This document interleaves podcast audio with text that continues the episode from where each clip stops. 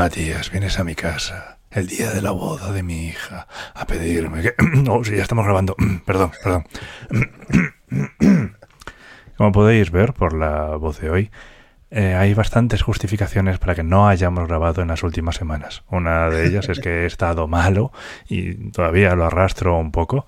Y la otra es una noticia un poco más venturosa, que ya os contará Matías ahora. Antes de nada, bienvenidos al decimocuarto episodio de Parsec de esta segunda temporada. Parsec, vuestro podcast de exploración espacial, presentado por Matías Zavia, el hombre de los mil podcasts, y Javier Atapuerca, vuestro seguro servidor. We choose to go to the moon in this decade and do the other things, not because they are easy, but because they are hard. If you're going to pick some place to die, then why not Mars?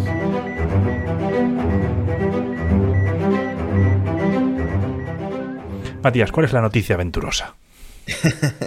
bueno, la noticia es que me he comprado una casa, mi mujer y yo, nos hemos comprado una casa, nos hemos metido en una hipoteca. No sé si soy yo el propietario o es el banco, técnicamente. Compartís, es un piso compartido ahora mismo.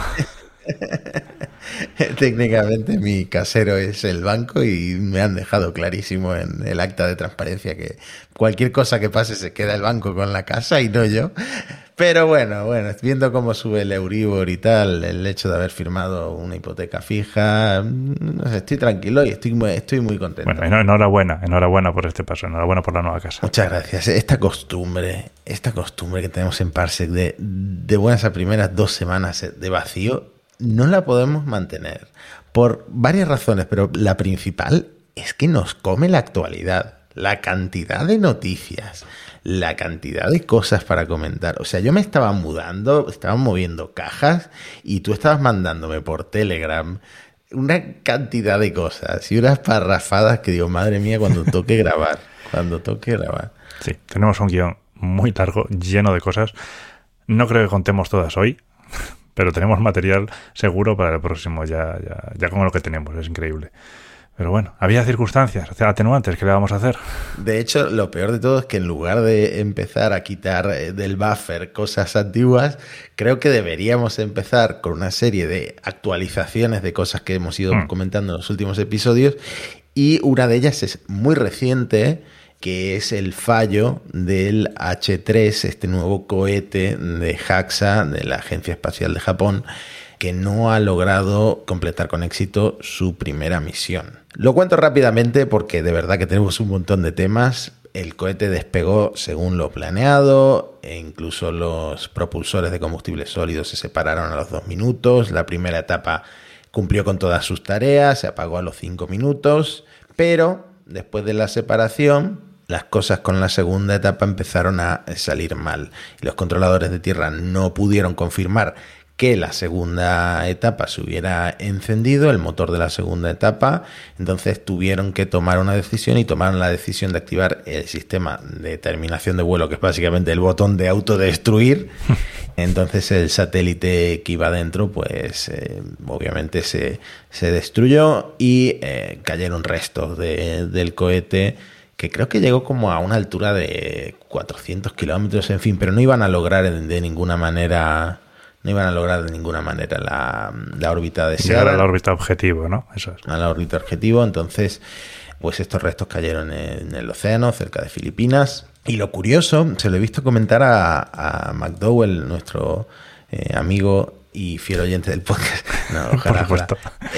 Nosotros metemos de oyentes a todo el mundo. ¿Lo oigan o no? somos número uno en Suecia. yo creo que McDowell puede estar ahí entre los oyentes de Parsec. Lo curioso es que el motor de la segunda etapa no es nuevo, tiene 20 años, pero aparentemente le han metido algún tipo de mejora y tal que, eh, bueno, algo, algo ha fallado. El de la primera etapa, los motores de la primera etapa sí que, eh, sí que tienen eh, novedades, sí que son nuevos, pero mm, bueno, tendremos que esperar a la investigación para ver qué pasa, ¿no? Pues sí, y de hecho podemos enlazar con que un cohete que también sabemos que falló acaba de tener ahora la comisión de investigación que ha resuelto cuál era la causa del fallo. Hablamos del fallo del Vega C. que falló hace unos meses en el vuelo V22. Pues la comisión de investigación ha presentado ya sus conclusiones y la causa, la descripción es así un poco, fue un deterioro gradual de un inserto de la parte de la garganta de la tobera del motor Cefiro 40. En particular una sobreerosión termomecánica inesperada, claramente, porque si fuera esperada pues no hubiera fallado el cohete, del elemento de carbono-carbono en esta garganta, que es, curiosamente, es un elemento que había adquirido Avio en Ucrania. Hay que tener en cuenta que, a pesar de que se pueda pensar, ah, pues el fallo es de la empresa eh, ucraniana, la comisión está poniendo sobre todo el acento en que son los criterios que utilizó Avio para aceptar ese inserto los que no eran suficientes, los que no eran adecuados para demostrar que el elemento estaba preparado para el vuelo. Entonces, por un lado, han dicho que ese material no se puede usar. Mm, no parece que haya debilidades en el diseño del motor, pero eh, Avio debería mejorar.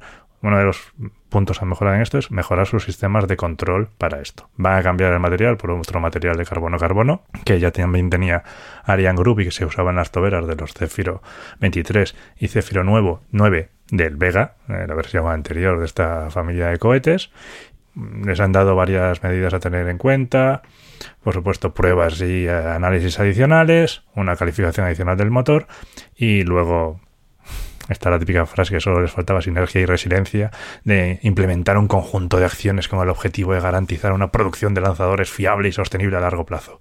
Porque ciertamente los lanzadores ahora mismo son el talón de Aquiles de Europa en el espacio. Y luego la noticia terminaba como si fuera una peli de Marvel. Vega C volverá. Para finales de 2023 tenemos el estreno, bueno, el lanzamiento de Vega C. Otra vez. Una pena lo que está pasando con los Vega. Eh, es cierto que, mm, bueno, esto, el problema en concreto era porque eh, Avio había eh, subcontratado esto a, una empresa ucraniana, ¿no? Antes de la guerra fue cuando... Antes de la guerra, sí, sí. Y por lo menos había asumido toda la responsabilidad, pero viniendo del incidente anterior del satélite Ingenio, pues yo creo que en Italia mm, las cosas deben de estar muy tensas, eh, sobre todo porque tiene que haber eh, un pulso también con Ariane Group y con, y con Francia importante. Los franceses están frotándose las manos ahora. bueno, pues nada, eso, eh, ojalá que, el Vega vuelva a volar, o, o al menos que, que Europa encuentre la manera de volver a, a lanzar sus satélites de una manera fiable, ¿no? Porque nos comen, nos comen desde fuera. La Soyuz, la Soyuz, el MS-23, otra actualización que tenemos que hacer de temas comentados recientemente en Parsec, se lanzó, está atracada en el módulo POISC de la estación y bueno, ya están moviendo los cosmonautas sus cosas de la nave dañada a la otra, que es la MS-22, que se va a desacoplar y va a regresar a la Tierra sin tripulación. Pero, mientras tanto, antes de que vuelva, un dato muy importante que he leído en Twitter, hay 11 inodoros en el espacio.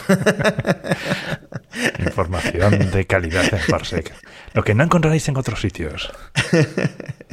hay 11 inodoros en el espacio en estos momentos cuatro en la Estación Espacial Internacional, que son dos en el módulo Tranquility del segmento americano, americano más, ¿sabes? Todos los otros países. internacional, más, internacional. los no rusos, digamos. sí, les gusta mucho a los estadounidenses llamarlo segmento americano. Yo, la verdad es que yo como, como sudamericano tengo varias razones por, la por las que encuentro esto problemático. Hmm. Eh, y mm, luego en el, segmento ruso también hay dos, uno en el Zvezda y otro en el módulo Nauka. Hay dos en la Estación Espacial China, en Tiangong. Hay uno en cada una de las naves que hay atracadas en las dos estaciones espaciales. Uno en la Shenzhou 15, en la Estación Espacial China. Uno en la Soyuz MS-22, esta que ha tenido el problema de la fuga, etc. Uno en la Soyuz MS-23 que acaba de atracar, que es el, último váter que ha llegado al espacio. bueno, no, porque está la, la Crew Dragon Endeavour, que también acaba de llegar. Esa es la última, es verdad. Efectivamente, esa es la última. Ah, también hay un váter. Y otro en la Cruz Dragon Endurance, que es la, la otra que estaba ya atracada en la estación. 11 váteres, inodoros, retretes en el espacio. Récord histórico, creo. Bueno, tiene Así pinta de que- si tienes una urgencia en alguna estación espacial no vas a tener problema. ¿eh? Hay váteres suficientes como para cubrir este tipo de circunstancias. Nos alegramos por los astronautas. Sí, lo- de hecho lo preocupante es que hasta, hasta hace poco en la estación espacial hubiera dos, ¿no? Eh, Que estos dos últimos que instalaron sean recientes. Yo en mi casa nueva tengo dos baños y ya estoy descubriendo las ventajas de tener dos baños, porque, porque antes en mi piso anterior tenía un solo baño y claro, yo soy de tirarme mucho tiempo leyendo con el móvil y mi mujer pues se exaspera. Supongo que en la Estación Espacial Internacional pasan cosas, pasan cosas similares. Bueno, yo creo que hemos acabado con las actualizaciones. No, mira, hay una más que teníamos apuntada. Si recordáis uno de los especiales que hicimos, que es el de la basura espacial, un especial que recomiendo escuchar porque además es atemporal, hablamos de una empresa que se llama Astroscale. Astroscale es eh, una empresa que quiere capturar basura espacial, satélites que no se están usando, pues con, con una placa magnética. De hecho, lanzaron como una nave de prueba. Creo que todavía no han hecho la prueba. Van a capturar un, un satélite que se lanzó en esa misma misión, pero todavía no lo han completado. Bueno, esta empresa tan interesante ha mm, conseguido una ronda de financiación de 76 millones de dólares, pero atención al dato, desde que nació ya han invertido en Astroscale 376 millones de dólares, o sea, una empresa bastante bien financiada, entre otros por nuestro amigo y oyente del podcast. Eh, ¿cómo, cómo era el nombre de pila? Eh, Matsawa es el apellido, el nombre era... eh, Yusaku. Yusaku, Yusaku Maezawa. Maezawa. Sabía que era con Y, estaba convencido. El japonés de la vuelta a la luna, el que subió hace poco a la Estación Espacial Internacional. Bueno, está ahí metido. Igual que Mitsubishi, que bueno, Mitsubishi en Japón está metido en todo lo espacial habido y por haber. Esa pequeña, eh, pequeña update sobre Astroscale, y ya que hablamos de basura espacial, por cierto, eh, acaba de reentrar un bicho bastante, bastante vetusto, ¿no? No solo, no solo reentran cohetes chinos que se lanzaron dos días antes, no. O esta vez ha reentrado un cohete, iba a decir ruso, pero en realidad sería un cohete soviético. Es un cohete de 42 años. Una etapa bastante grandecita, tonelada y media. Pues sí, esto lanzador soviético, eh, los restos del Vostok 2M Block E cayeron a la Tierra 42 años después de su despegue. Quizá un poco de justicia poética, esta vez cayeron en las cercanías de Rusia, cayeron cerca de Novaya Zemlya, que es un archipiélago ruso ubicado en los mares de Barents y Kara. Afortunadamente, no tenemos que declarar daños personales ni materiales más allá del propio cohete. Mm. Me interesa hacer un estudio demográfico de los oyentes de Parsec. ¿Habéis, eh, o sea, estabais vivos? ¿Habíais nacido cuando se lanzó este cohete de 42 años? Eh, os dejo libertad para contestar por donde queráis, por comentarios de iBox, comentarios en, en cualquier plataforma o en, o en Twitter. Al menos uno de los presentadores del programa sí. Ahí lo dejamos. bueno, ya hemos terminado con las actualizaciones. Uno de los temas de la semana, aunque no podemos eh, clasificarlo como una noticia confirmada, porque es un reportaje de Ars Technica de Eric Berger, es que Bombazo ULA, United Launch Alliance, está en venta y podría venderse este mismo año, a finales de año. Chan, chan, chan, chan. No sabemos quién, pero a Eric Berger le han confirmado tres fuentes distintas, dice en el artículo, que esto es así, que están buscando compradores. Y el propio eh, Berger en su estudio, pues, en su estudio, perdón, en su reportaje, lanza algunos nombres que a mí la verdad eh, me, me han sorprendido un poco. O sea, pone a Apple, pone a Apple como posible compradora. No, lo sé, no lo veo. Ahora van a lanzar ellos también sus propios satélites para el servicio este de mensajes de emergencia. Eh, Les veo más asociándose con empresas que lanzando ellos sus propios satélites, la verdad. Mm. ¿Cuánto negocio hay? Porque, claro, si lo compra Apple sería, por ejemplo, para crear su propia constelación, porque ya se está viendo que Starlink es eh, la gallinada de los huevos de oro de, SpaceX y, un negocio redondo porque lanzan, ellos lo guisan, ellos se lo comen, ¿no? Pues la idea es que. La integración vertical que tiene SpaceX con todo esto es claramente la marca definitoria en, el Starlink. Entonces, Apple, si lo comprara, que esto es una ida de olla probablemente de, de Ars Técnica, pues sería para eso. Pero es más probable entonces que la compre Amazon, porque Amazon ya había contratado a ULA eh, con el Vulcan Centaur para lanzar 38 misiones de su mega constelación de satélites, el Project Kuiper, que mm. está por ver, ¿no?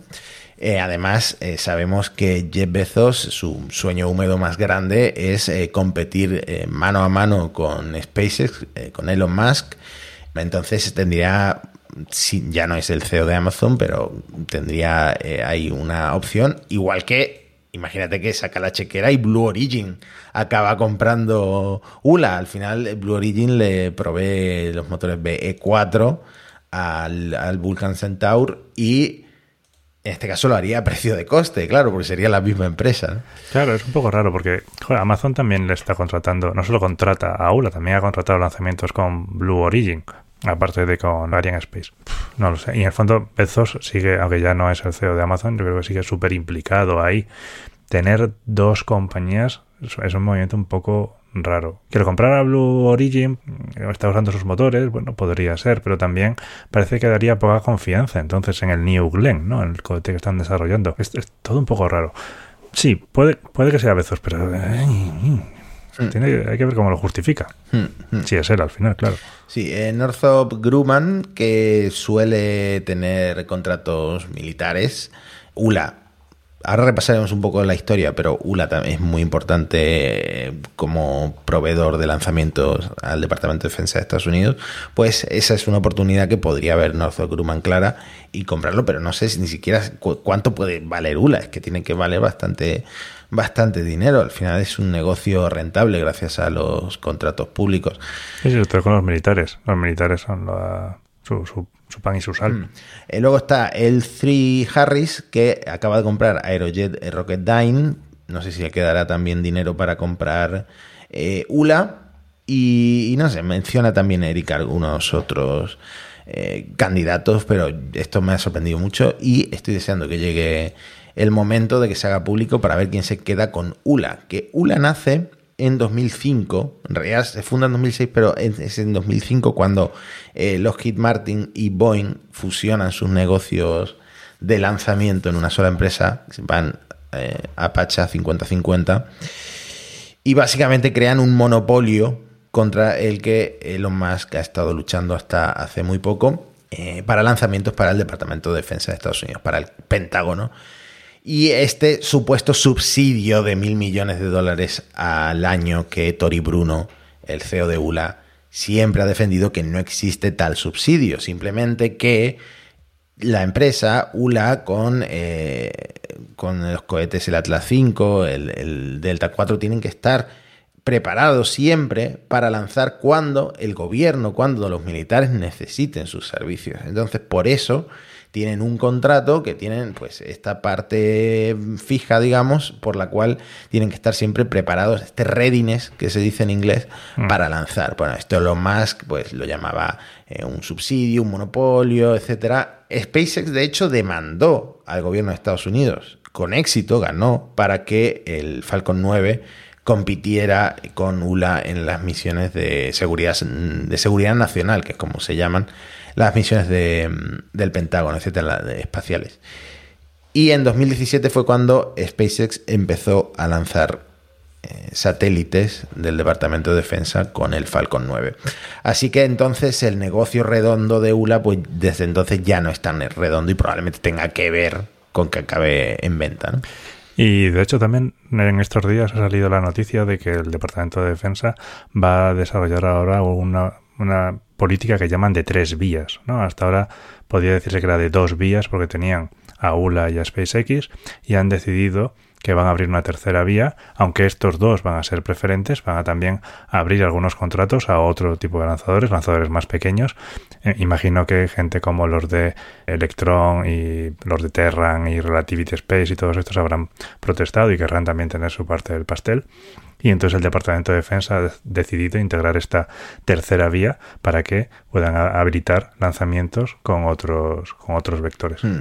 al final a los contribuyentes en Estados Unidos les interesa que haya competencia y que baje el precio porque lanzar con ULA era caro y de hecho de ahí nace también el Vulcan. El Vulcan eh, va a reducir esa brecha que hay entre SpaceX y ULA para que sea un poco más competitivo lanzar con, con ULA y se espera, esto me lo, me lo pasaste tú la fecha, que se lance el 4 de mayo, que es una fecha bastante friki, ¿no?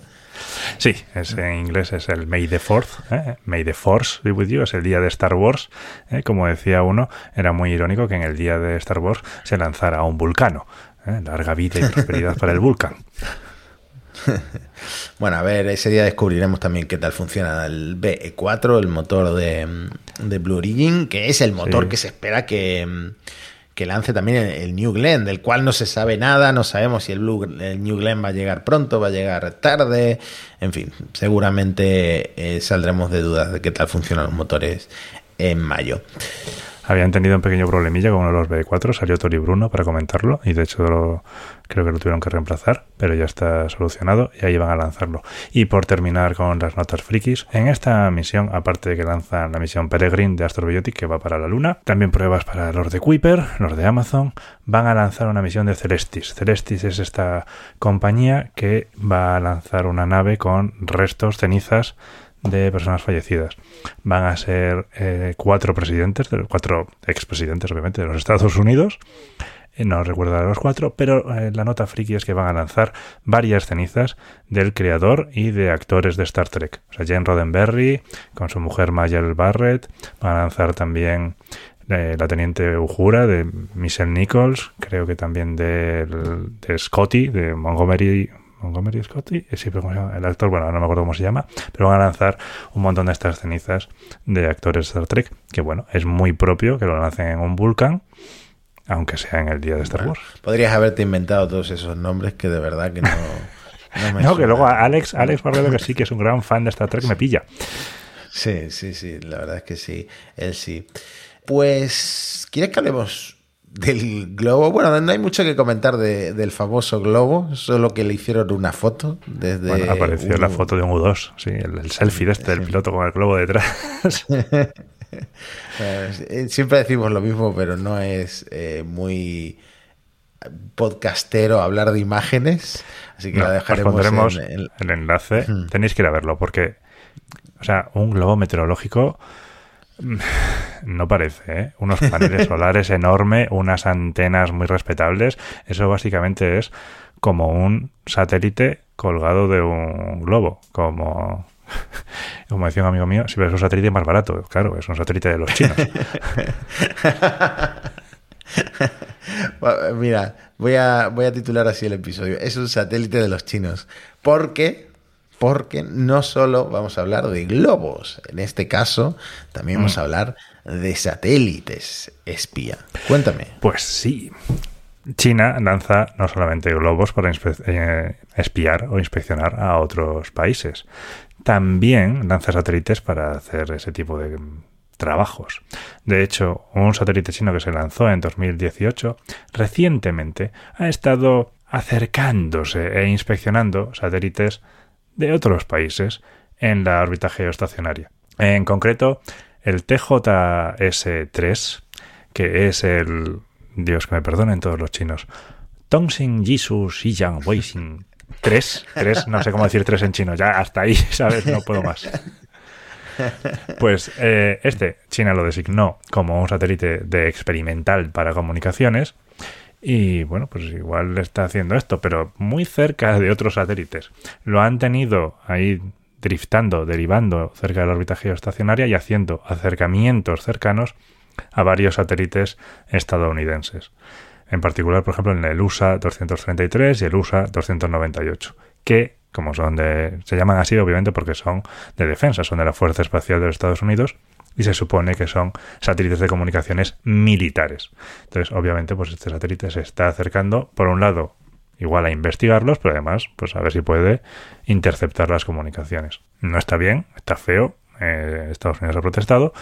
También tenemos que decir que no nos rasguemos las vestiduras.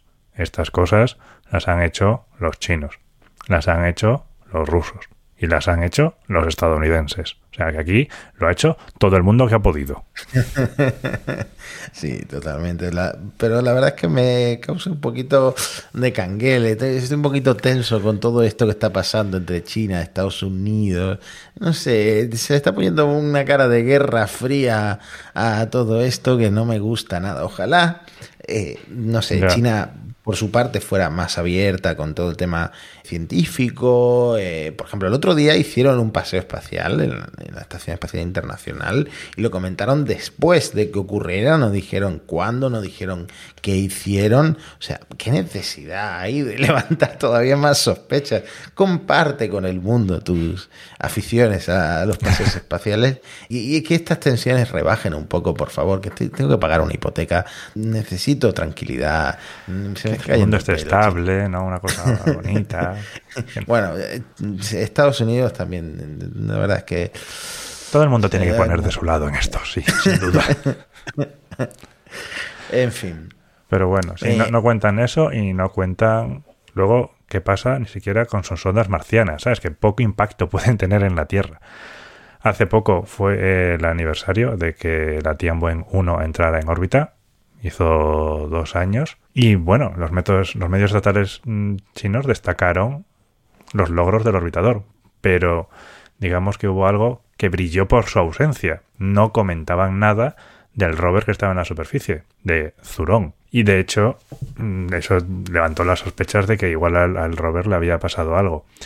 Una imagen tomada por el Mars Reconnaissance Orbiter el 7 de febrero mostró que el rover no se había movido desde septiembre pasado. Sí tenemos que decir que es que había entrado en hibernación en mayo pasado, durante el invierno eh, marciano, y se esperaba que reanudara sus operaciones en diciembre.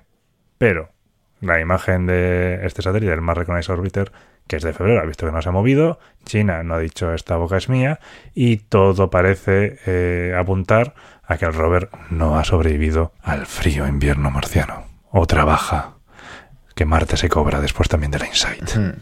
No es fácil, no es fácil. Ni siquiera para China es eh, fácil enviar robots a, Marte, que a veces todos los rovers que, hemos visto y ya casi que nos aburren los selfies que, que manda el Perseverance, etcétera, y los vuelos del Ingenuity que sigue volando 40 y 42, no sé por dónde va. El, 42, no es normal, eso no tiene, no hay quien lo explique, no puede ser. Es magia negra. Claro, viendo eso parece fácil y igual que viendo los lanzamientos de SpaceX parece fácil y luego en Japón con el H3 se, la pega mm, porque el espacio sigue, sigue siendo difícil. Eso es. Y luego para aquí en la parte de calentar más el ambiente y siguiendo con China, China está en los pasos de hacer una nueva mega constelación que no va a hacer amigos. ¿no? Mm, no, sé si hay mucho detalle de cuántos satélites planean lanzar, pero... Las cifras son mareantes también, ¿eh? ¿eh? Por favor, señores, que, que, voy a confundir las estrellas, los satélites. Yo no voy a mirar el cielo y no sé lo que estoy viendo. Eh, ¿Para qué tantos satélites? Aquí están hablando de que podría tener casi 13.000 satélites. O sea, otra de estas ultra mega constelaciones. ¿Qué necesidad hay? Como tú dices, no, no, no, por favor. Bueno, y por supuesto en la, en la órbita baja terrestre, o sea, que se vean bien, que sean bien brillantes. En China, en esta mega constelación, como te digo, no va haciendo amigos, porque una de las cosas que han dicho en un artículo publicado en una revista china este mes, un equipo dirigido por Xu Kang, de la Universidad de Ingeniería Espacial del Ejército Popular de Liberación, ha dicho que podría tener cargas útiles, aparte de para comunicaciones y la resiliencia y todo esto, para vigilancia a corto alcance y a largo plazo de los satélites Starlink. ¡Qué maravilla!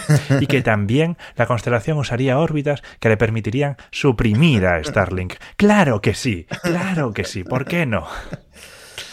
Pero por, justificarlo más, también afirmaron que es que los satélites Starlink podrían maniobrar para golpear y destruir activamente objetivos cercanos en el espacio. Que esto hasta que hasta donde sabemos, pues no es algo que los Starlink puedan hacer o vayan a hacer.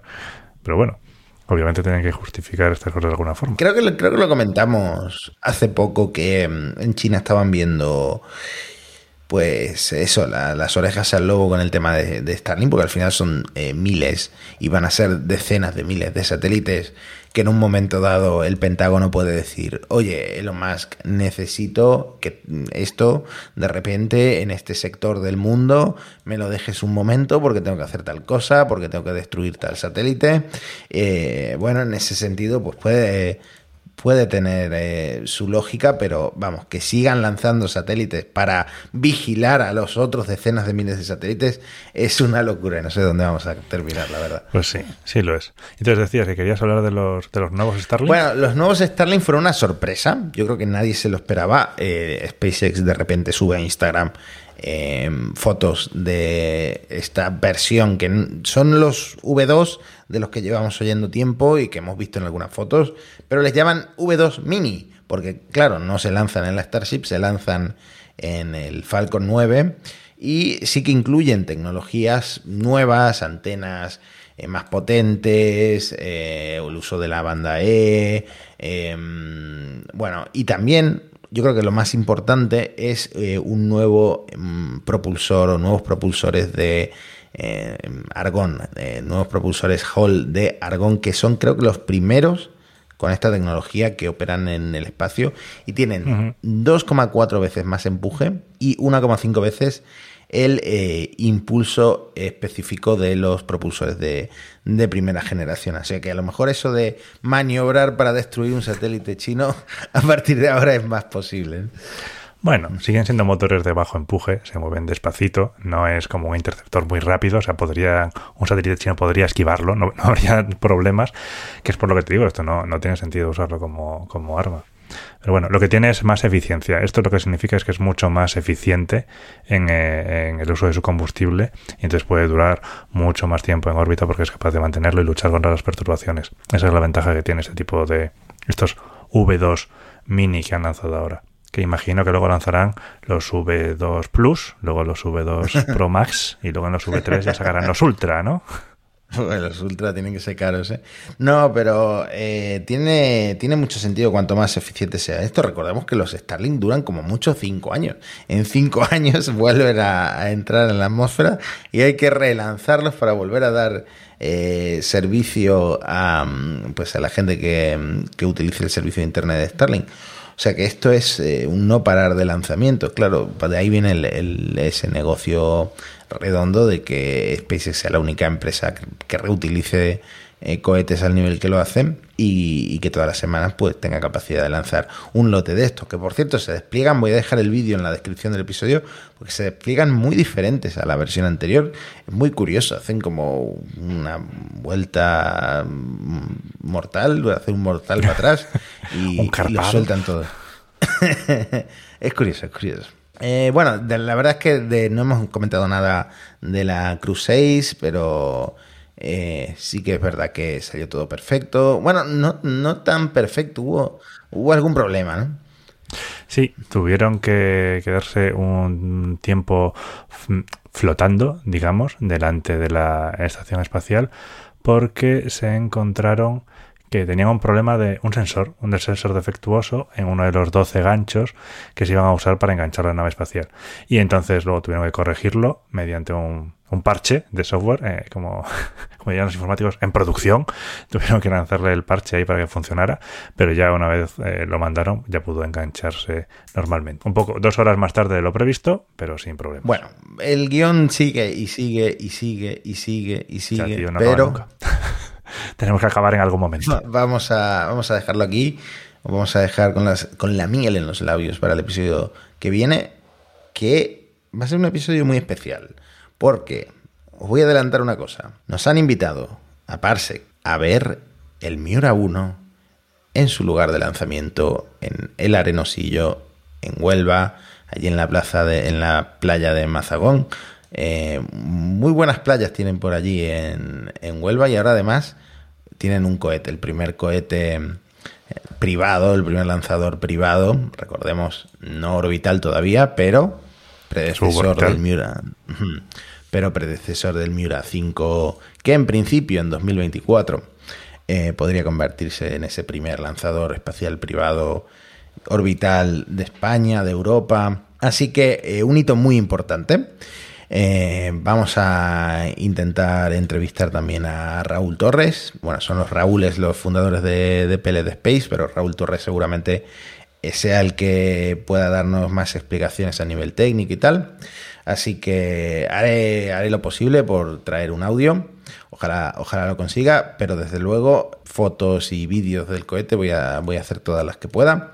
Yo que estoy más cerquita aquí en, Málaga de Huelva, pues iré yo en representación de Javi y yo. Bueno, llámame desde allí, que pueda saludar al menos a alguno de los Raúl. Eh, por cierto, el nombre de la playa concretamente es Médano del Loro. Así que nada, podemos decir que de Médano del Loro, esta playa con nombre de mm, Isla Pirata, eh, va a partir el, este primer cohete privado lanzador español. Así que nada, tengo muchas ganas de que llegue el sábado y, vaya a Huelva. Es cierto que no es el lanzamiento. De hecho, eh, mi mujer me dijo, ah, pero no, no lo lanzan. Y, bueno, la verdad es que no qué lo vamos? la verdad es que no lo lanzan, pero ya eh, Peled Space nos explicó que no van a hacer convocatorias para el lanzamiento porque esperan pues posibles retrasos, etcétera. Bueno, ya sabemos cómo van las cosas mm. del espacio, que van, van despacio. deberíamos vender esa camiseta, ¿eh? Total, las cosas total, tengo que ponerme a ello. y por cierto, que uno de nuestros oyentes nos escribió en Twitter para decirnos que había pasado por el arenosillo y que le habían comentado que en marzo no habría lanzamiento, que no, no lo esperaban antes de abril. O sea que, desde luego, no se puede, no, vamos a ir en esa fecha. Y aprovechando que comentábamos algo de los oyentes, me gustaría agradecer a todos los oyentes que en el episodio anterior oyeron la lavadora que se coló en el programa, que todos, todos los que me contactaron lo hicieron con un muy buen espíritu, fueron todos majísimos, fueron muy comprensivos, os agradezco muchísimo lo bien que os lo tomasteis, la verdad es que Matías tenemos los mejores oyentes. Sí, no, y hoy me ha costado mucho porque tengo un ataque de tos brutal, me ha costado mucho llegar al final, he tenido que mutearme en varias ocasiones, Así que nada, problemas técnicos, problemas de enfermedades, problemas de mudanza, pero Parsec sigue aquí y desde luego todo lo que hay en el guion vamos a intentar sacarlo adelante y contarlo en el próximo episodio. Nos tenéis en arroba eh, Parsec Podcast, nos tenéis en parsecpodcast.com y en arroba javiatapu y arroba matías con dos. Nos vemos la semana que viene seguramente con alguna anécdota de esta playa de Médano del Loro eh, muchas gracias, Javi. Un abrazo. Muchas gracias, Matías. Qué envidia me das. Adiós. We choose to go to the moon in this decade and do the other things, not because they are easy, but because they are hard. If you're going to pick some place to die, then why not Mars?